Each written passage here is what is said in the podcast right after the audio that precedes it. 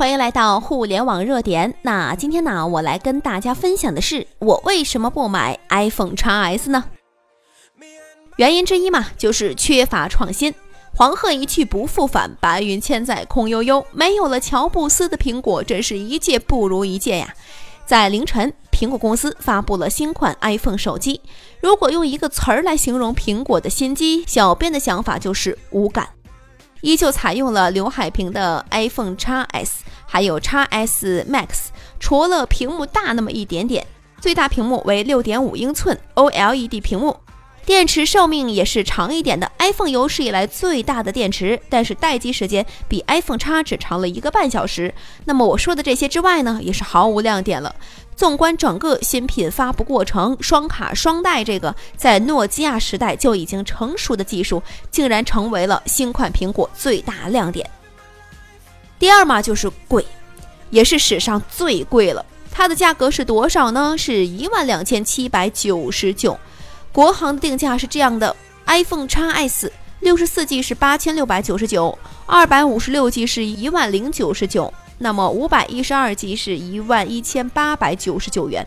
那么 iPhone x S Max 呢？是六十四 G 是九千五百九十九，二百五十六 G 是一万零九百九十九。五百一十二 G 是一万两千七百九十九元，那么 iPhone x 二呢是六十四 G 是六千四百九十九元，一百二十八 G 是六千九百九十九元，二百五十六 G 是七千八百九十九元。第三个嘛就是华为更好，就在凌晨三点整，苹果新品发布会刚刚结束，华为高级副总裁余承东发布了微博说稳了，我们十月十六号伦敦见。疑似宣告了其对此次苹果新品的看法。麒麟九八零堪称地球最强芯，不论是它的性能还是工艺，都达到了颠覆性的世界高度。据称呢，它有六项世界第一，全球第一颗七纳米的手机芯片。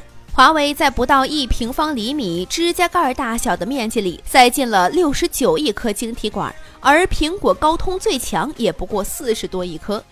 第二就是全球第一颗基于 Cortex A76 的芯片，麒麟980共有八个内核，也就是八核，两颗高性能内核，两颗中性能内核，四颗低性能内核，智能调度还有功耗大降百分之五十八。第三就是全球第一颗采用 G76 GPU 的芯片。一直有人说华为玩游戏不如苹果，这次集成了最高端的 GPU，那么图形处理能力飙升百分之四十六，能效也提升了百分之一百七十八。第四就是全球第一颗集成双核 NPU 芯片，去年的麒麟九七零装入人工智能芯片 NPU，已经让苹果、高通措手不及。这一次的麒麟九八零，华为直接装了两颗。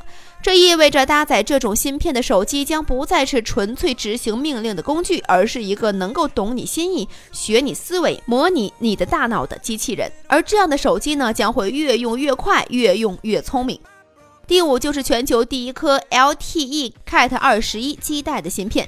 当高通用 Cat 二零向四 G 极限致敬的时候，华为直接扔出了二十一。下行速度也达到了全球最高，成为了五 G 前的最强通信基带。那么第六嘛，就是全球第一颗 LPDDR4X 内存的芯片，搞了七纳米八核 GPU 人工智能最强基带的华为，还不忘突破内存极限。那么带宽呢，飙升了百分之十三。Mate 二十的诞生就意味着手机升级到人工智能时代，中国或将开辟手机人工智能时代的新纪元。另外一个数据就是今年二季度，华为手机出货量第一次超出了苹果。除此之外，几乎在余承东发布微博的同时，华为正式宣布五 G 手机测试阶段已经完成。看来华为对商用五 G 早已经是志在必得了。荣耀总裁赵明也说了，这华为将在二零一九年发布首款提供全版解决方案的五 G 手机。那么，虽然爱立信和高通完成了 5G 试验，而华为提供的是面向市场的 5G 手机。在我们的网页下方呢，有一张图片。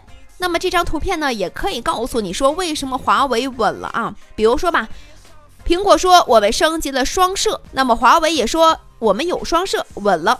那么他们说我们支持双卡，华为也说我们支持双通，也稳了。等等。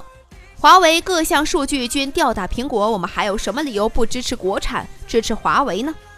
那么原因四就是苹果，你发布会上这是什么意思呀？